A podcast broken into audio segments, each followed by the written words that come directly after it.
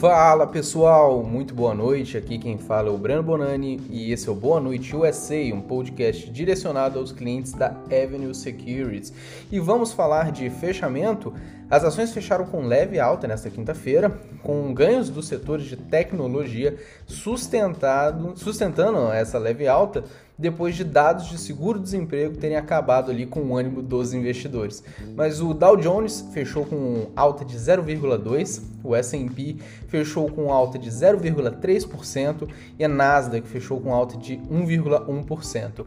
Destaque negativo para todos os setores menos o de tecnologia. O petróleo XLE fechou com queda de menos 2,19%, o utilities XLU queda de 0,9%, bancos XLF queda de 0,85%, industrial XLI queda de 0,51%, materiais básicos XLB queda de 0,38%, biotechs XBI queda de 0,04% e tecnologia XLK que teve uma alta bem boa hoje no, no dia com alta de 1,37%. Agora vamos falar das maiores altas do dia. É, o dia hoje teve como maior alta a Sinopsis, código SNPS, com alta de 8,5% após divulgar bons resultados que quem é da área de TI já deve ter ouvido falar dela, inclusive. Se não, tudo bem.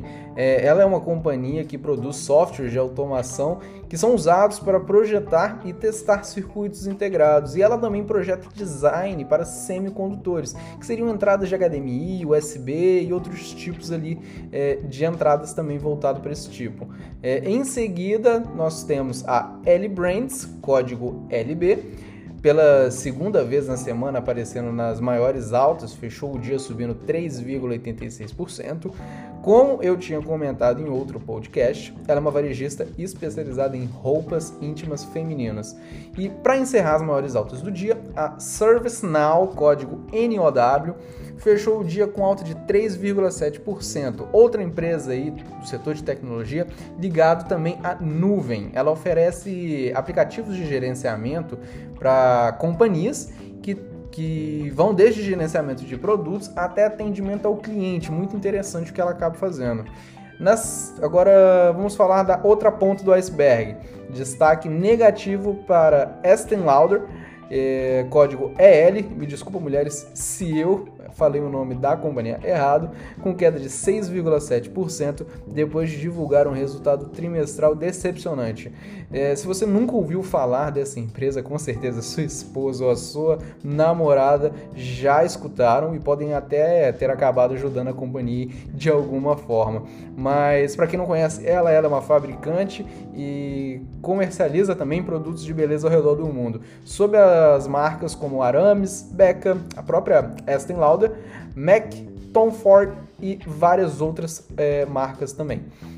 Logo em seguida, a gente tem a Diamondback Energy, código FANG, que chegou a cair 6,1% no dia de hoje.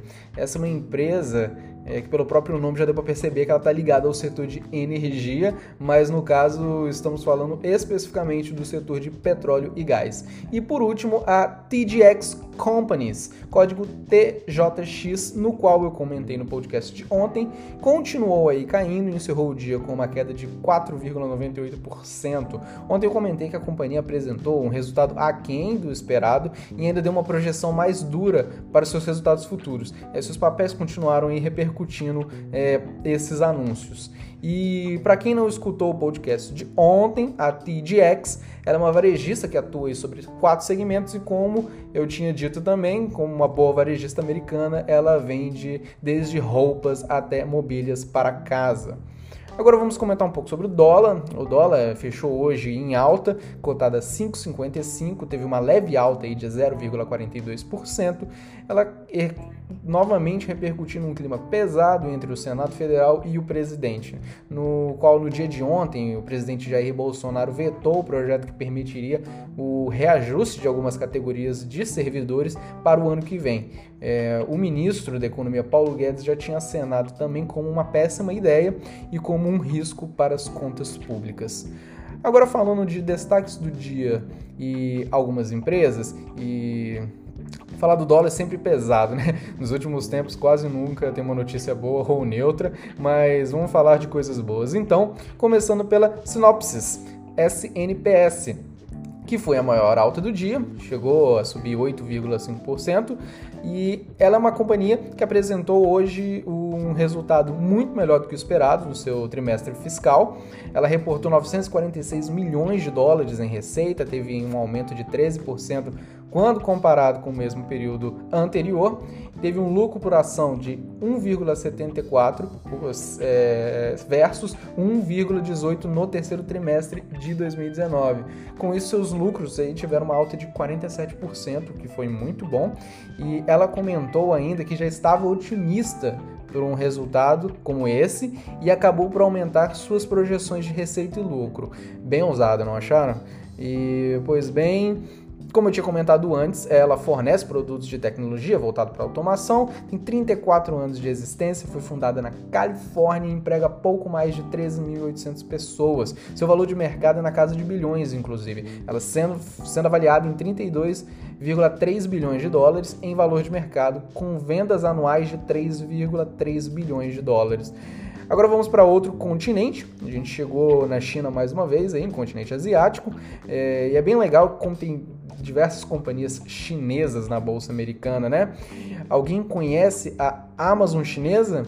A gigante Alibaba, código BABA, BABA, divulgou seus resultados hoje e começou seu ano fiscal com o pé direito. Ela que é dona aí de marcas como Alipay e AliExpress, é, dentre vários outros negócios, suas receitas gerais cresceram 34% no ano contra ano. Seu EBITDA, que seria uma aproximação ali do seu fluxo de caixa operacional, cresceu 30% também no ano contra ano.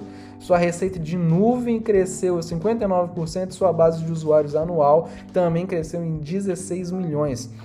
Seu marketplace também deu um show, não ficou para trás. A seleção de produtos e a melhora de experiência do usuário permitiu que eles continuassem mais tempo dentro de suas lojas, dentro do seu e-commerce e consumissem mais. Infelizmente, suas ações chegaram a cair 1, chegaram a cair 1% é, no dia que pareceu um movimento mais de realização de lucros. Eu procurei, tentei encontrar alguma notícia que pudesse ter sido negativa, mas infelizmente eu não consegui encontrar nenhuma outra explicação tão plausível para justificar essa queda. A companhia ela bateu as expectativas de mercado e suas ações já contam com uma alta de 21% no ano. Pode ter sido nada mais, nada menos que uma realização normal e saudável.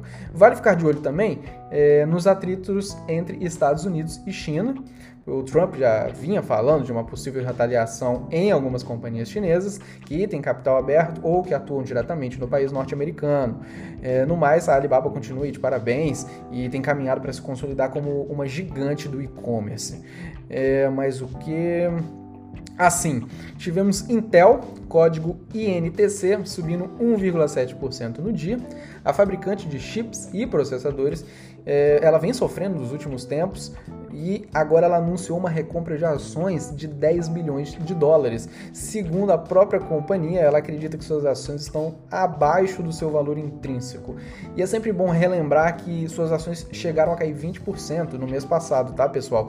E ela continua encontrando dificuldades para produzir processadores menores e mais potentes é, do que a sua principal concorrente, por exemplo, a AMD, o código AMD também, já, que já vem fazendo há mais de um ano. Além disso, a Intel deixou investidores frustrados após anunciar mais uma vez que deve ter atraso nos seus novos processadores. Então tem que ficar bem de olho nessa questão da Intel. É, mudando um pouco de foco e falando agora dos russos, será que teremos uma vacina? A Rússia informou que em breve testará sua vacina em 40 mil pessoas para testar a sua confiabilidade. Coitado dessas pessoas. é, brincadeiras à parte, pessoal. Mas se ela é verídica ou não, nós não sabemos. Mas eu torço para que seja algo verdadeiro e eu acho que qualquer avanço nesses termos seriam boas notícias para todo mundo. E eu peço desculpas também se por um acaso vocês estiverem escutando alguns cachorros latindo, a gente ainda está de home office, né? E como por ser um bairro residencial, é, tenho vizinhos que possuem cachorros. É, no mais, a gente vai finalizar agora também. Amanhã temos a Qdian com código QD, é uma empresa chinesa de empréstimos peer-to-peer. -peer, e do lado da agenda, agenda econômica, vale a pena ficar de olho nos PMIs da zona do euro e dos Estados Unidos que saem também amanhã. Por hoje é isso. Desejo a todos uma ótima noite e até mais.